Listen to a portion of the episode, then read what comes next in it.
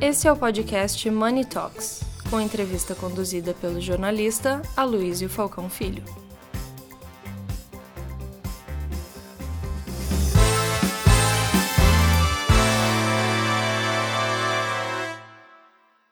Eu acho muito interessante que os três economistas convidados para o painel anterior falaram de ESG espontaneamente.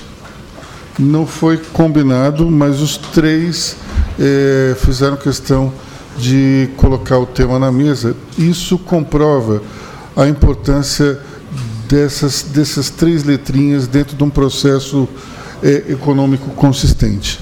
E já que a gente está falando de mercado de capitais e também ESG, eh, eu acho que seria interessante lembrar que recentemente um, uma das letras sofreu um grande baque, que é justamente o G de governança. É, esse escândalo envolvendo lojas americanas, eu acho que é, foi bastante sintomático, porque mostrou o quão complicado é você manter um sistema de governança efetivo, especialmente numa empresa tão grande como Americanas. Então, é, isso posto, é, já que ESG geralmente é mais para o meio ambiental, né? nós temos que também lembrar da, das outras letras que falam de governança e de inclusão social também. Bom, começando então pelo nosso querido Daniel, vamos falar um pouco do mercado de capitais e especialmente como é importante você ter forte hoje é, a preocupação no meio ambiente também é, a governança e inclusão social. Vamos lá, com você. 15 minutos também. Não, tá ótimo. É, bom dia, gente. Obrigado de novo aqui pelo, pelo convite, pela chance de trocar essas ideias com vocês. É sempre uma oportunidade excelente de expor um pouquinho a visão da CVM sobre as coisas, né? Aqui no particular sobre esse tema de SG que já é né, muito importante há muito tempo, é, mas ainda assim tem ficado cada vez mais importante. Né? E curioso você ter mencionado, Luiz, acho que é um, é um ponto que eu exploro aqui, né? É, que o ESG não é só E, né? Assim, tem, às vezes se dá muito enfoque né, para esse aspecto E, né, ambiental do ESG, ou ASG, como a gente chama aqui no Brasil, né? É, mas, obviamente, a gente está falando aqui também de social, a gente está falando também de governança. É, governança até em particular, né, sempre foi, enfim, é, talvez aí o grande mote né, de toda a regulamentação da CVM, e não só aqui no Brasil, né, no mundo inteiro, né, de mercado de capitais. Nesse, obviamente aqui também não vou falar de casos concretos, né, não posso, mas é, é, sempre foi uma preocupação de origem né, e da essência do nosso DNA garantir, promover é, é, a melhor governança possível, porque na verdade assim a, a, o que a governança entrega na prática né, é, é, na veia né, o que a CVM busca também, né, que aquele emissor, aquele devedor, né, aquele empreendedor entregue o que está prometendo. Né? Basicamente, uma boa governança ela, ela se propõe a isso, né? fazer com que a empresa ela mire, ela foque, ela busque aquilo que ela está prometendo para os seus investidores, para os seus stakeholders. Né? Então, obviamente, não poderia a CVM estar tá mais alinhada com esse propósito né, de toda essa mensagem SG do que isso. Né? É, só para trazer uma perspectiva histórica né, e para a gente relembrar aqui, o ESG ele nem é um tema tão antigo assim, né? Salvo de novo, né? Esse componente de governança que sempre foi, né? É, é preocupação institucional das CVMs do mundo inteiro, né? É, desde que a SEC nasceu lá em 1930, né?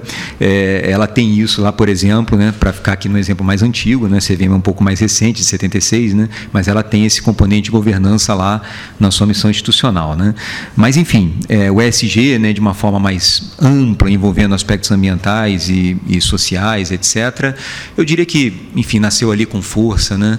É, na Europa primeiro, né? Que aliás até hoje exerce um papel de liderança nisso, né? Em vários aspectos, né? Seja em termos de emissões, seja em termos de regulamentações, né?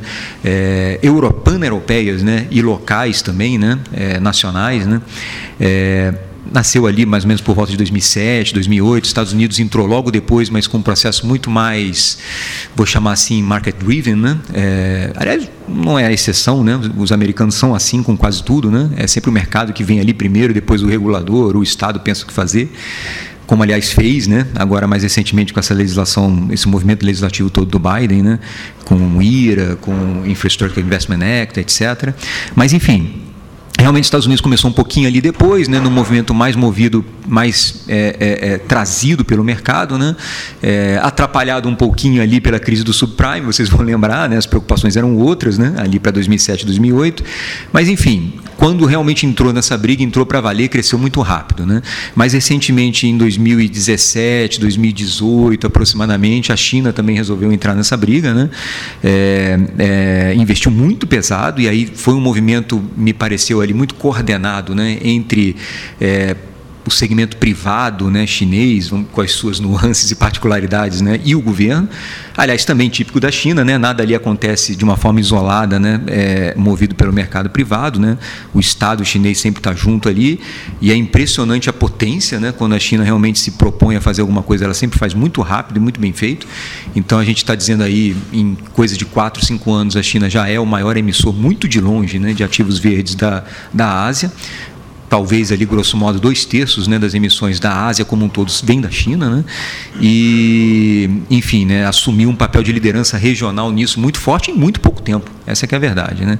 É, é, e acho que tá, até um pouco em função disso é, que veio esse movimento né, americano. Né, a gente tem essa geopolítica hoje né, mundial né, é, polarizada de novo, né, Estados Unidos de um lado e China do outro. Né, talvez em resposta ao movimento chinês, né, os Estados Unidos vieram agora mais recentemente com essa legislação que eu mencionei, a Inflation Reduction Act, a Infrastructure Investment Act, é, que foi realmente ali um movimento agora sim até capitaneado pelos governos, né, pelo governo, né, pelo Estado americano, mais de um trilhão de dólares lá previsto de financiamento de inovação, etc., muito focada né, em energia limpa, investimento sustentável, etc., etc.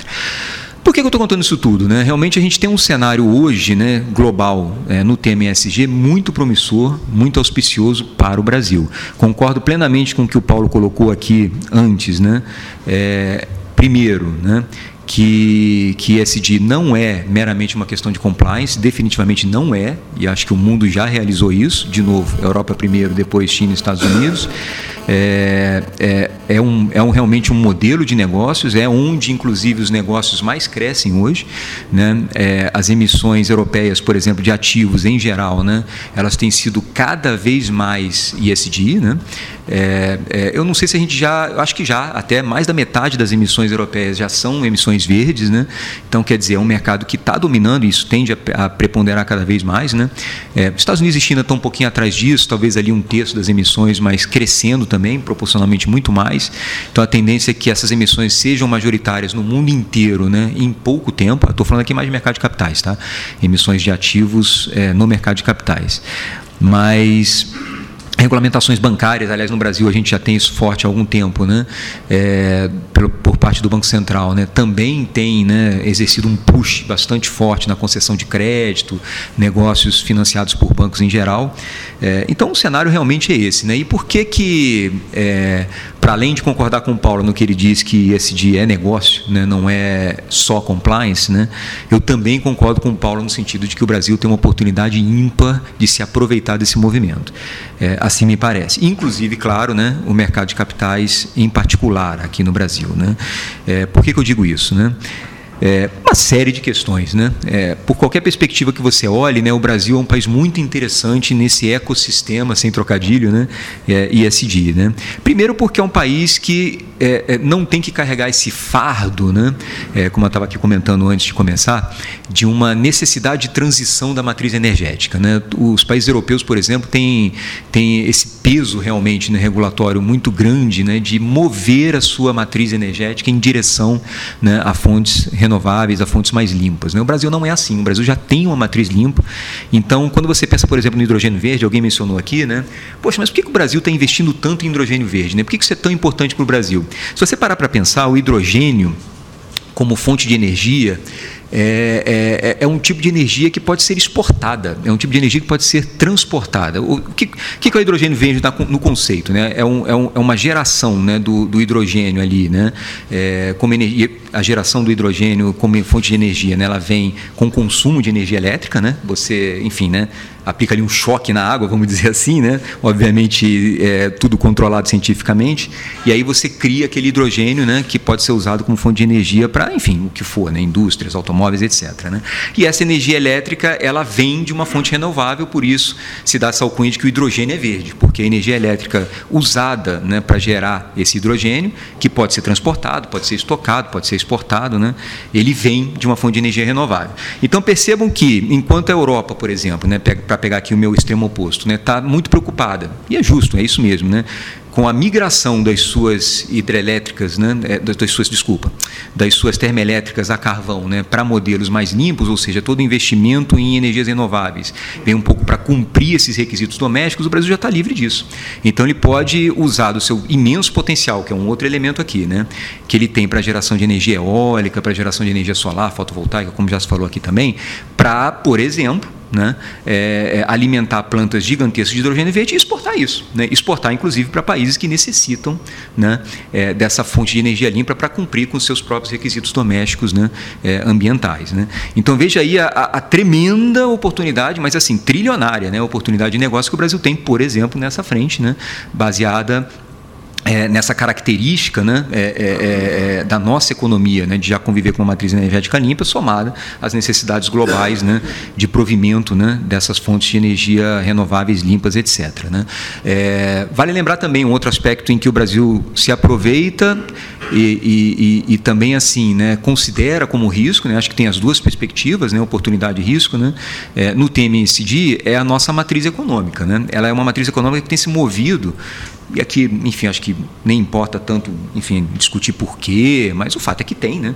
Se movido cada vez mais para uma matriz dependente da variável ISD. O que, que eu estou falando aqui, né? É, é, é uma economia que tem crescido proporcionalmente mais há muito tempo no agronegócio, por exemplo, né?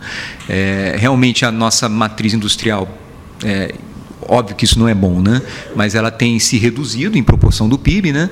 e a do agronegócio tem crescido né? em proporção do PIB cada vez mais. Né? E, poxa, e esse dia? Isso é muito interessante. Né? É, e esse dia é importante para algum negócio? Importante não, é fundamental. Né? Às vezes é, é, se coloca um pouco dessa perspectiva de que como se fossem dois, dois, duas variáveis que brigam entre si, né? o agronegócio e o SD. Né? E eu realmente não sei como é que conseguem criar uma narrativa dessa, porque na verdade o agronegócio ele pode se alavancar muito é, é, com o ISD. Por que, que eu estou dizendo isso? Né? Vou dar aqui um exemplo concreto né, é, que a gente viveu, vem vivendo na verdade. Né? Aliás, foi mencionado aqui antes também, né? É, é, do impacto que a variável ISD pode trazer sobre o agronegócio, né? positivo ou negativo. Né? Veja que a gente é, tem um acordo que foi assinado ali né, no comecinho do governo Bolsonaro, né? Com a Europa, né, de livre comércio, né? E, obviamente, todo mundo sabe, a pauta mais sensível daquele acordo era justamente a pauta de troca né, de relações comerciais no agronegócio, né, de produtos agrícolas, etc. Né? E, e todo mundo sabe, acompanhou isso, nessa pauta travou. Né? Assim, o, o, acordo de comércio né? É, é, com a Europa né? e também, em particular, nesse aspecto que interessava muito ao Brasil, travou né? nos últimos anos. E qual era o discurso europeu né? para fazer isso travar? Justamente os impeditivos né, ligados ao ESG. Não, porque o Brasil não é um país sério nesse assunto ESG, porque a gente não pode alimentar aqui, é, e é todo aquele discurso lá verdadeiro ou não, né? É, o fato concreto é que a ausência, vamos dizer assim, né, de uma credibilidade ali, né, mais firme né, é, da economia brasileira em direção ao ESG nessa, nesse segmento econômico travou né, o que poderia ser né, uma, uma, uma linha de crescimento né, é, do comércio internacional brasileiro muito forte. Né? Então, para citar aqui um exemplo concreto de um impacto que a gente viu acontecer né, no segmento do agronegócio, negativo no caso, né, é, em função dessa variável ISD. Então, Nesse contexto econômico global novo que a gente vive, como eu mencionei, né, com China dentro, com Estados Unidos mais dentro do que nunca, com a Europa desde sempre dentro, né, é, é um agronegócio que se pretenda vender para o globo né, é, de forma sustentável, de forma é, rentável, precisa ter um carimbo ESG senão não vai conseguir né, é, penetrar nesse, nesse, nesse, nessa nova ambiência né, global, principalmente nesse assunto. Né? É, e, obviamente, né, com todas aquelas preocupações né, globais ali né, de, de o quanto né, o financiamento do nosso agronegócio pode impactar, enfim, é, é na preservação da nossa mata nativa, etc, etc. Então, assim, é, independente do que já se tenha feito ou que se faça, né, a gente precisa vender isso melhor.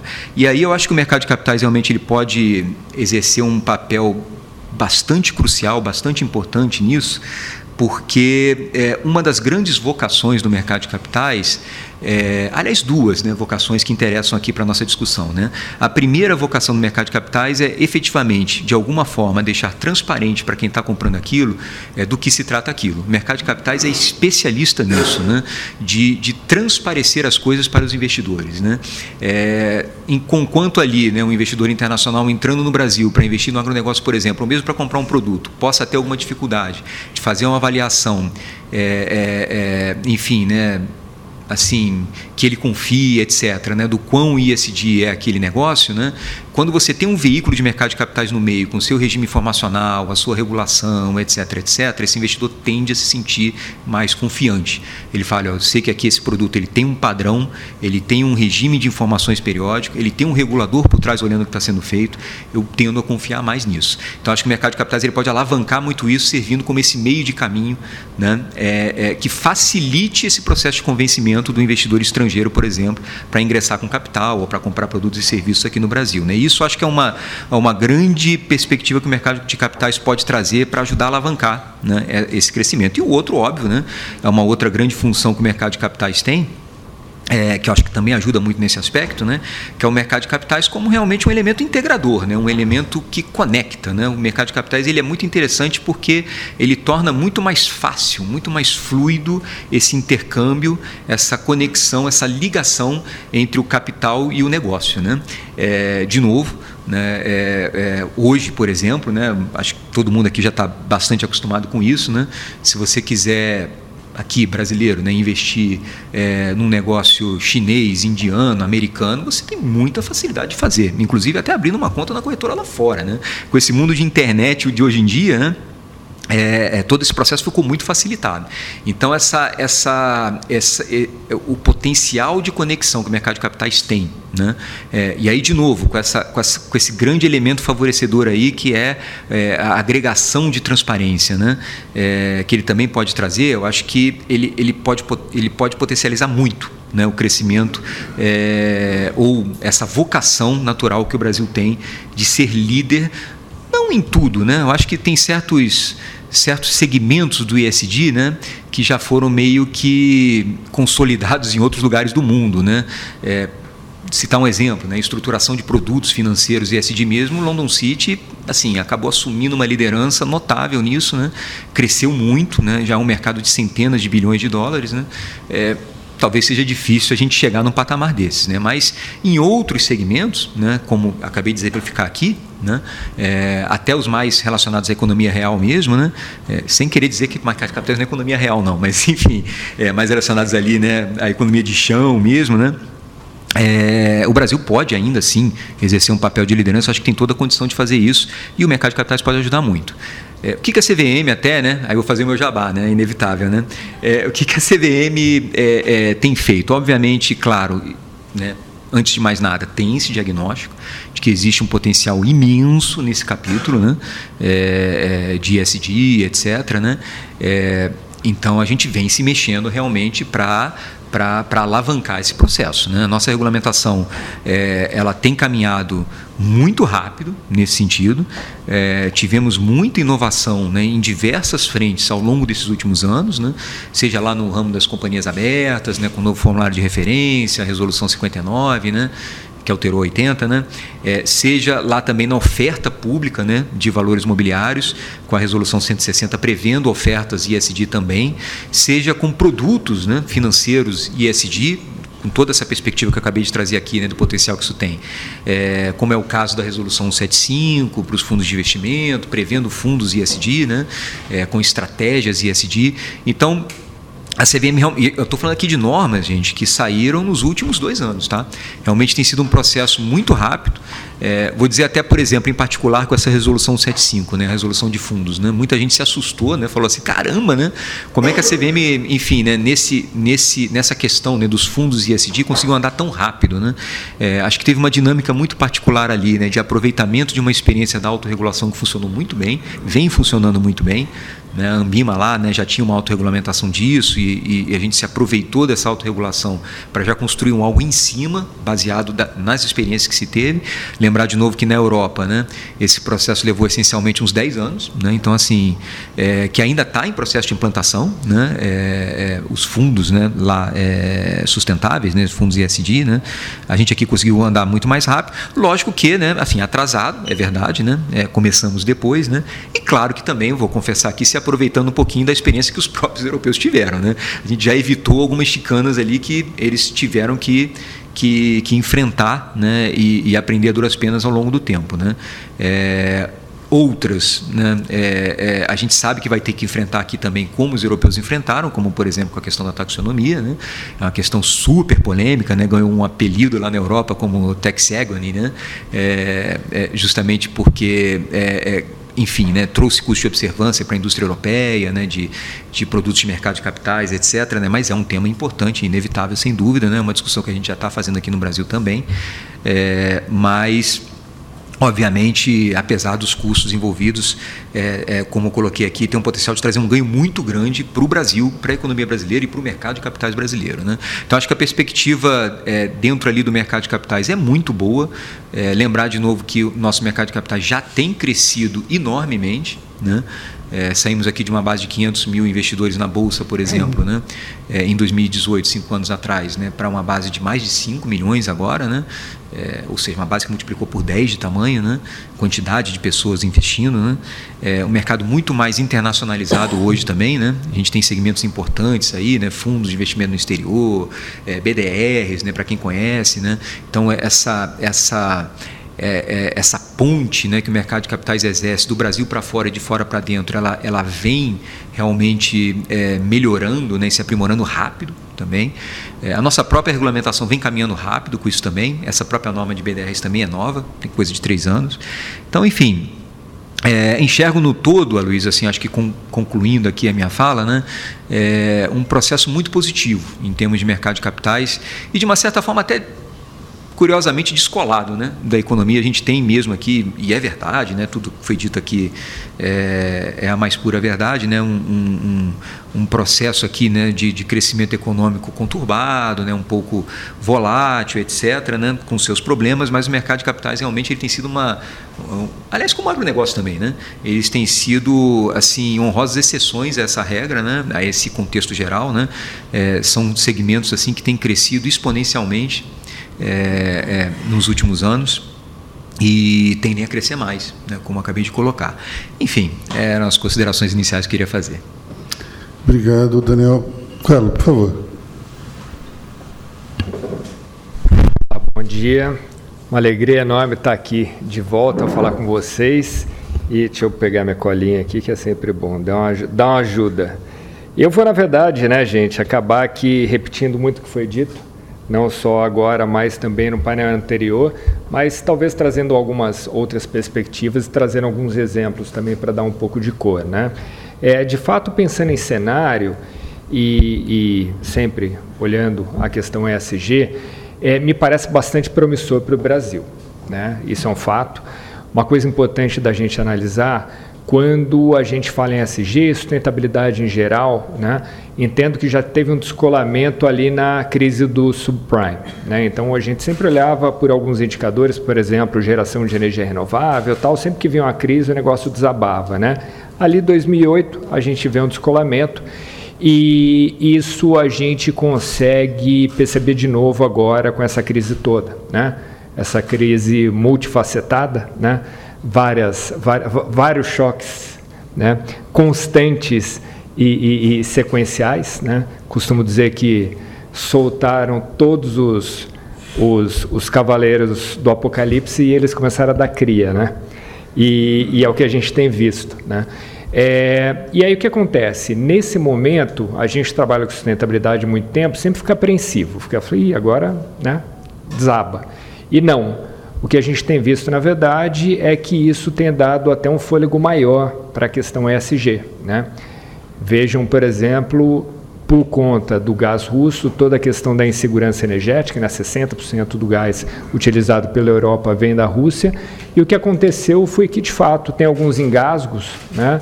como, por exemplo, a Alemanha voltando a reativar é, algumas usinas a carvão ou desacelerando né, a, a, desativação de algumas outras.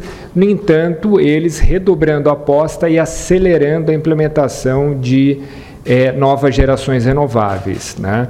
Então, isso que a gente tem percebido ali. É, então, nesse mundo, e o que a gente tem visto, por exemplo, lá em 2008, para não falar que né, tudo são flores, o que a gente viu foi, por exemplo, muitas empresas de petróleo contratando metas relacionadas à sustentabilidade. Né? Veio a crise, eles abandonaram.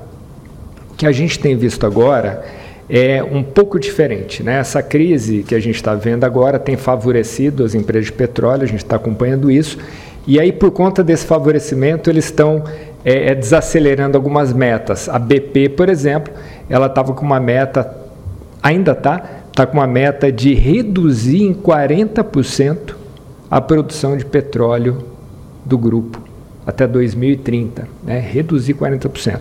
Só que daí caiu muito dinheiro na mesa, né? Aí ficou complicado, aí eles já estão rediscutindo isso aí e querem, estão falando em 20 a 25%. Né?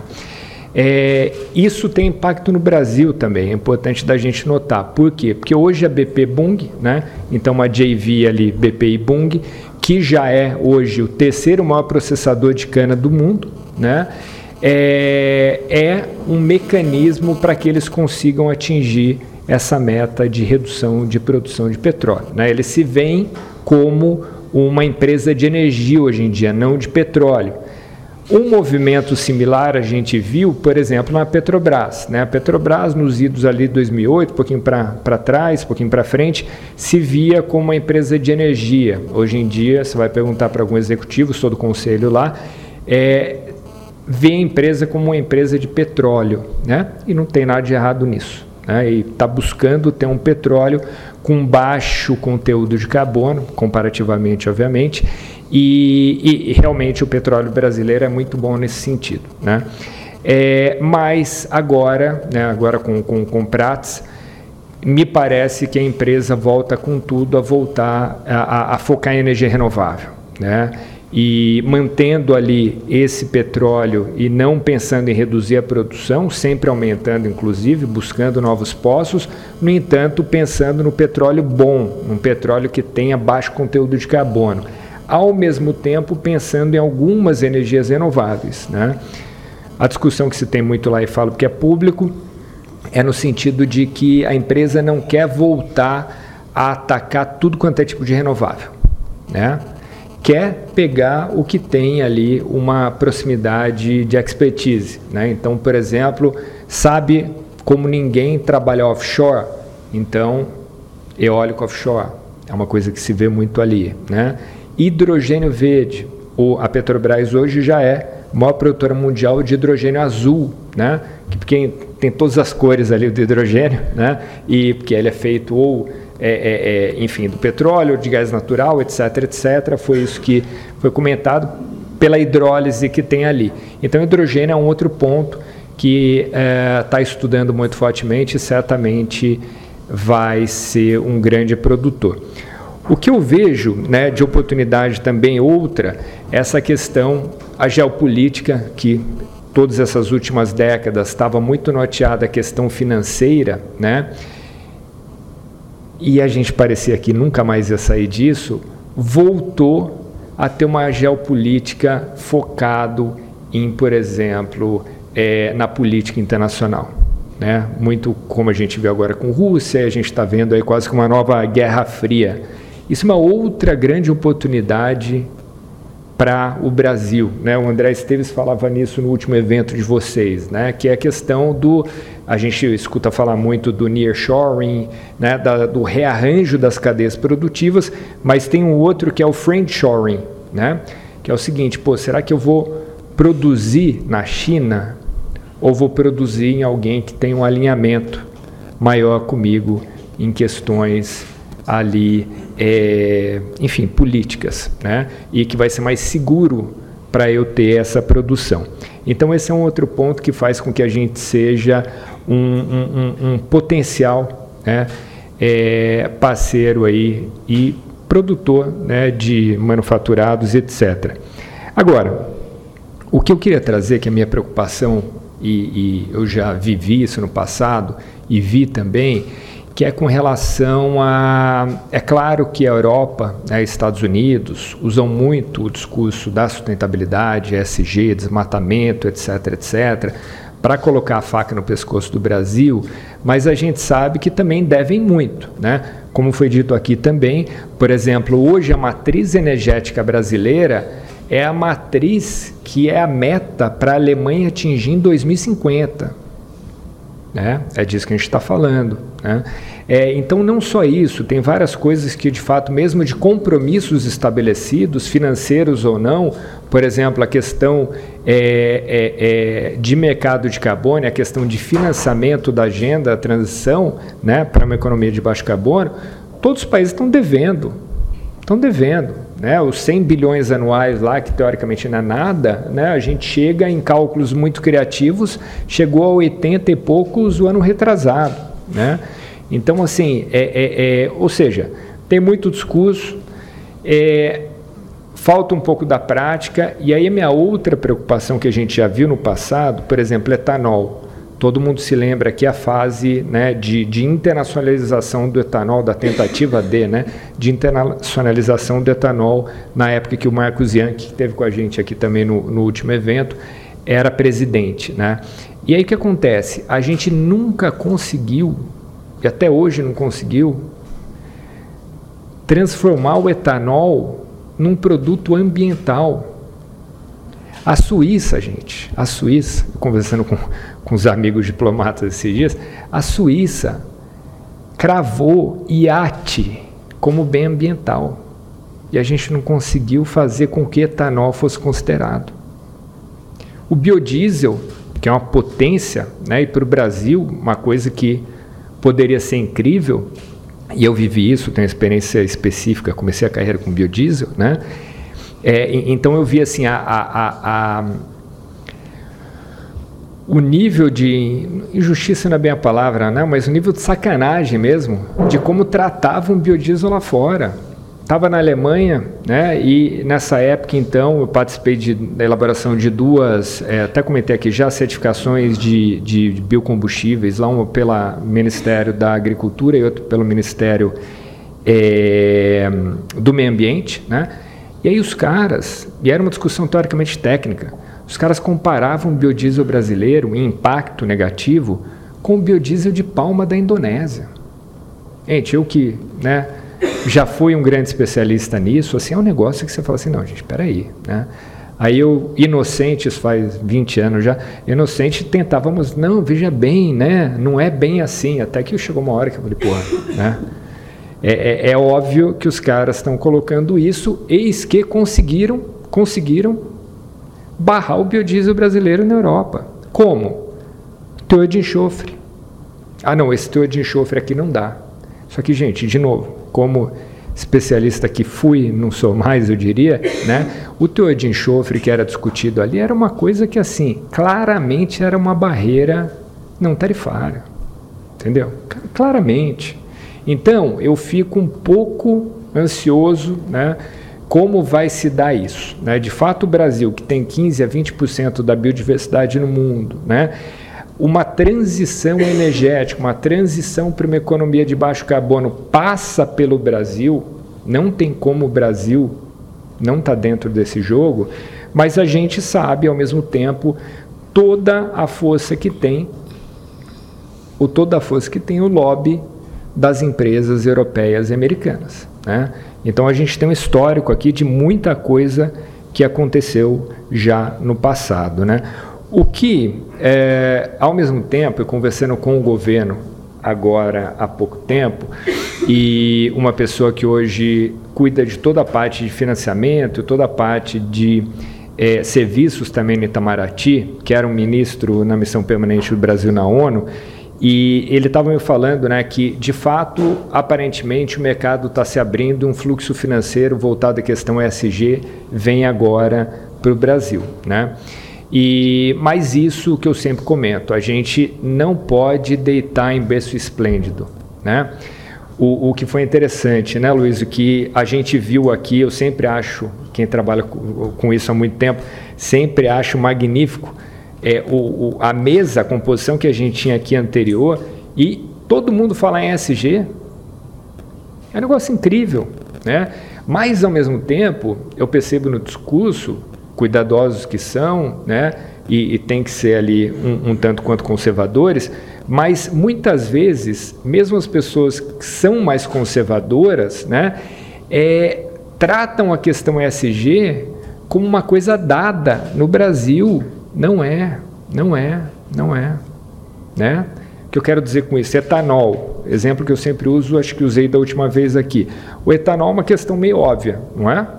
O Brasil tem muita terra, insolação, que o pior lugar do Brasil, como a gente sabe, é cinco vezes melhor que a Alemanha, né? Então, por isso que o etanol é uma potência no Brasil. Não é, não é. Não fosse uma decisão de Estado, não fosse uma decisão da sociedade brasileira, a gente não teria o que a gente tem hoje. Gente, imagina, um país como o Brasil, né, foi responsável pelo desenvolvimento de tecnologia de motor a etanol, motor flex, né, na ponta da linha ali. Né? Então, é o que eu falo, assim, a gente tem que tomar muito cuidado. Do outro lado, por exemplo, quando a gente olha a economia da Amazônia, foi dito aqui pelo Paulo, né, a gente está falando ali em 100 bi, né, e se tira a Zona Franca cai para 10 bi, né, é, é assustador, porque estavam.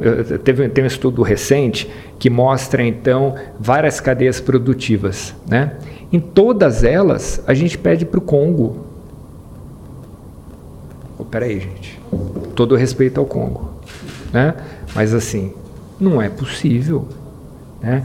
Então, por isso que eu falo, a gente tem que tomar muito cuidado com essa discussão, né? É, é, é, é, ver a oportunidade com a empolgação adequada, né? mas é, a gente tem muito trabalho a fazer. Né? É, e para finalizar aqui, dando uns números a mais, inclusive, né? a gente falou muito em dívida, né? É, e, e, dois números que bateram um tri que são interessantes da gente falar e que dá para a gente visualizar a oportunidade. O primeiro tri, que foi o ano retrasado, na verdade, de títulos verdes. Né? mas aqui colocando título de dívida verde, mas de maneira ampla, inclusive títulos sociais entrando nisso aí, porque são muito pequenos. Né? É, o ano passado caiu um pouco, então vocês vão ver isso né, toda essa discussão, quando a gente fala em ESG, ou seja, mercado financeiro mesmo. O ano passado a gente tem ali uma, um valezinho, mas volta a crescer esse ano. Né? E fora isso também, o TRI que foi atingido o ano passado para tecnologias de baixo carbono. Né? Observação, já comentou aqui, né? é, desse TRI, metade está voltado para geração de energia e metade disso é China. Metade disso é China. Né?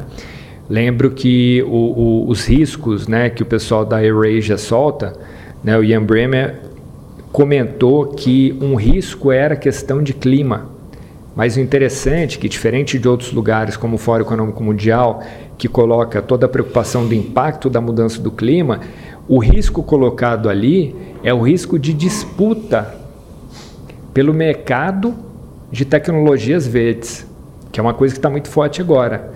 E isso está acontecendo de que maneira? A gente falou do Inflation Reduction Act, né? e agora, né, para toda ação ter uma reação, a Europa está vindo também, considerando que esse ato é então uma medida protecionista americana, está vindo então com uma reação nesse sentido também. Né? É, enfim, então tem muita coisa que vai desenrolar. E com relação à regulação também, a gente está vendo muita regulação. Né? Então esse é um caminho meio sem volta mesmo. E, e é isso, assim, só para finalizar mesmo, o, o Tive semana retrasada com o Timmermans, que é o, o vice-presidente da Comissão Europeia, e essa é outra preocupação, né, gente? É, é... Uma parcela disso é uma tentativa de acertar, né? Outra parcela disso são questões protecionistas, claramente, né? e várias regulações europeias, por exemplo, que vão impactar muito fortemente aqui o Brasil. Né? Por exemplo, do diligence em direitos humanos Alguém aqui vai falar assim, não, pô, isso aí é um absurdo, não tem que ter. Todo mundo vai falar que tem que ter, mas como tem que ter, a gente tem que discutir. Né? Do diligence desmatamento. Duvido que alguém vai falar aqui que não tem que parar desmatamento. Tem que parar, mas peraí, como que está sendo feito? Né? Então são discussões que a gente tem que ter. Né? Para a opinião pública, e a gente sabe que outros países usam muito isso, e, e, e de maneira muito, é, é, muito adequada para eles, né? É, a opinião pública é claro, você solta isso na mídia, olha, isso aqui é para combater desmatamento. Todo mundo vai comprar e falar que tem que fazer. Mas peraí, tem jeitos e jeitos. Né? E o jeito que está sendo colocado hoje não é tão bom para o Brasil. Né? Se bem é outra coisa que agora começou a estourar aí, que são os, os Carbon uh, uh, Border Adjustment Mechanism. São é, é, imposto de fronteira para conteúdo de carbono. Né? Europa já lançou, Estados Unidos lançou também para seis produtos, incluindo aço, etc, etc, etc. E aí você olha e fala assim, pô, isso aí é uma maravilha para o Brasil. Melhor alumínio, melhor aço, melhor qualquer coisa no Brasil por conta da matriz energética melhor do mundo é o Brasil, pensando em conteúdo de carbono. Mas assim, como que está sendo colocado isso? Né? Então, gente, para falar que assim, parece fácil, não é fácil, vai ter um trabalho aqui de diplomacia muito forte, muito importante, né? E finalizando mesmo, a diferença grande que a gente tem hoje é que é, muitas multinacionais entraram nessas áreas no Brasil. Então isso pode ser uma, uma, uma peça aí que nos ajude. Obrigado. Obrigado, Carlos. Cris, com você. Imagina, eu acho que do ponto de vista estrutural, internacional, CVM, o pessoal falando de SG, eu acho que eu não tenho muito a agregar, mas eu queria colocar alguns desconfortos que nós líderes a gente tem encontrado. Acho que a parte ambiental ela tem sido tratada, né, e amplamente internacionalmente, mas as duas outras letrinhas, né, que é a parte do social e da governança, eu acho que a gente está ainda muito aquém nessa na discussão necessária. E eu e eu queria trazer isso para pontos de vistas do nosso dia a dia. Né? Quando a gente fala de transparência, quando a gente fala de governança, eh, não é só o caso da Americanas, que todo mundo hoje tem, mas a gente vê hoje sendo distribuído no mercado de capitais uh, investimentos sem garantia nenhum e sem conhecimento do risco por parte do investidor, do investidor pequeno. Né? Porque no fim, quando há perdas, quem vai perder são os pequenos. Né? Porque nós que temos maior conhecimento, maior uh, discernimento uh, de estudo, economia, etc., a gente consegue enxergar um pouco. Mas hoje a gente tem na distribuição para todo o varejo de títulos com riscos, sem garantia, com investimentos mínimos a partir de mil reais. Né? Então, é, a gente dá acesso às pessoas que estão vendo como a, a, aquele pequeno poupador, ele vai e começa a, a, ver a taxa embutida, não vê risco nenhum e começa a colocar os seus recursos. A gente é, então, não, tô, não é crítica alguma ao sistema, eu só acho que a gente ainda está muito aquém na parte de governança e transparência do que é necessário para a proteção do pequeno. Né? Porque eu acho que quando a gente fala da segunda letra, que é o social, impacto social, né? nós Todo mundo discute que a gente tem. Como é que a gente cresce, né? Não tem crescimento de PIB, eu não tenho crescimento social, eu tenho uma, uma diferença bastante grande entre a, a população é, econômica ativa, né? Dos 10% mais ricos, a, a, do resto. A gente sabe, já estudou bastante, que se a gente só aumenta os nossos negócios, etc., à medida que a gente traz esses 90% menos favorecidos, né? Com maior capacidade de interação e de consumo, que é assim que nós vamos ter o crescimento das nossas empresas e da nossa sociedade. E, ao mesmo tempo, nada disso está sendo tratado. Né? A parte ambiental é bonita, ela, tem, é, ela é bonita, ela, ela ajuda, ela, ela, é sustentável, ajuda o mundo, mas a gente tem duas outras, dois outros aspectos que precisam de uma maior discussão. E essa discussão ela não precisa ser também a nível global, mundial, mas ela deveria também começar dentro das nossas próprias empresas. Na parte de social e de impactos, hoje a gente está tá vendo, pós-pandemia, uma uma sociedade extremamente doente psicologicamente, aumento de depressões, aumentos de, aumentos de suicídios, de mortes, etc. E esses assuntos não têm sido tratados. A gente ainda vê abusos de trabalhos, de horários, de pressões, uh, metas por. A finalização, entregas de metas, né? isso também não se discute, né? principalmente é, em grandes bancos, em, em outros locais, é, essas pressões, é, no nosso nível, as pressões sociais, onde os menos favorecidos estão sendo, estão sendo afetados, né? a inflação que a gente vê como que quem mais paga é realmente o menos favorecido, e eu acho que a gente tem que trazer talvez um pouco mais da liberdade de falar sobre esses aspectos aspectos que afetam a nossa sociedade e a nossa população. Eu tenho tentado, dentro da nossa empresa, uh, as, as, redes sociais, as fake news, etc., deixam as pessoas cada vez mais desorientadas. Eu estou tirando do, dos grandes negócios que vocês super bem a, abordaram e trazendo para a nossa realidade como sociedade, né, como participante. Eu tenho visto cada vez mais nós, líderes, calados em relação a isso, né? calados em, em, em relação a, a, tudo que poderia ser feito para ter um protagonismo. Uh, tenho, tem, uh, enquanto toda nosso nosso negócio, enquanto todo mundo está indo para digital totalmente sem relações humanas, a gente tem crescido da forma contrária, porque a gente em, a gente tem realmente toda a digitalização, mas o que a gente vê é que o ser humano ele carece de relações sociais e você tem que estar junto, tem que estar 100% pessoalmente para poder fazer essa troca, para você poder ter liberdade de expressão. Tenho medo um pouco da nossa do que tem acontecido aqui no Brasil, com um pouco de falta de liberdade de expressão, né?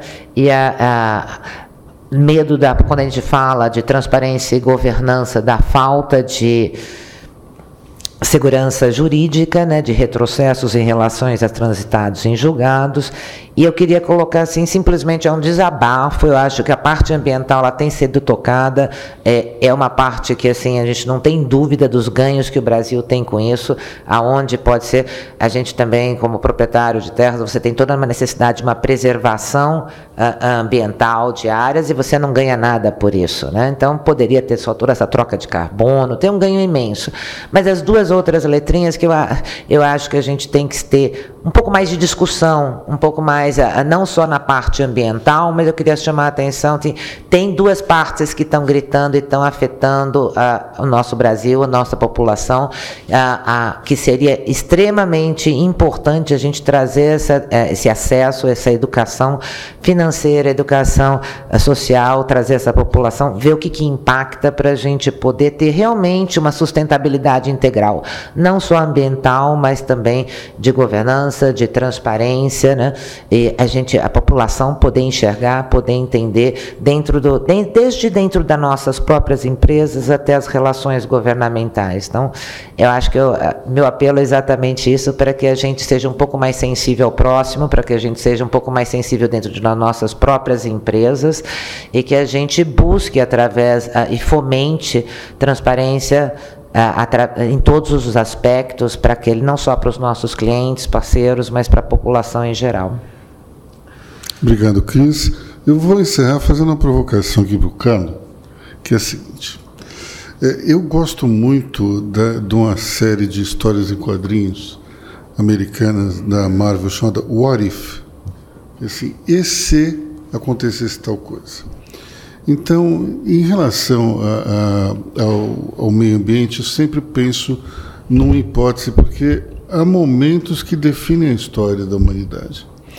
Então, é, quando eu olho toda a sequência de eleições presidenciais nos Estados Unidos, é muito raro que um candidato da situação não ganhe a eleição quando a economia está bem e quando as pessoas estão empregadas, enfim. Uma das únicas vezes que isso aconteceu foi com Al Gore, em 2000, que é, como todos sabem, um grande paladino das causas ambientais. Qual é a única explicação que, que pode ser utilizada para a derrota de Al Gore, além dele não ser exatamente um candidato excepcional? É o escândalo Mônica Levinsky. Então, eu fico, eu, eu, a minha provocação é o seguinte: E se o diretor de recursos humanos da Casa Branca não tivesse contratado Mônica Levinsky? Onde é que estaríamos hoje em questões ambientais? Muito bom, sempre, né? E olha, certamente muito mais avançado, né? Porque o, o que a gente teve a posteriori foi Estados Unidos, de fato, é, abandonando muito dessa agenda, né? Depois a gente teve com Obama, o Obama indo para o Acordo de Paris, ajudando a sacramentar o Acordo de Paris, né? A COP é, 21 em 2015 em Paris, e aí depois os Estados Unidos voltando a abandonar. E a gente sabe que né, o que acontece ali, principalmente no Brasil, como você vinha dizendo anteriormente, impacta muito fortemente. Né? Então a gente estaria em outro patamar, certamente. Bom, diante desse, de, dessa, desse vislumbre de uma realidade paralela nossa, então vamos encerrando o nosso evento de hoje. Eu agradeço a presença da Cristina, do Carlos, do, do nosso querido Daniel. E ficamos por aqui até o próximo evento de Money Reports. Até logo.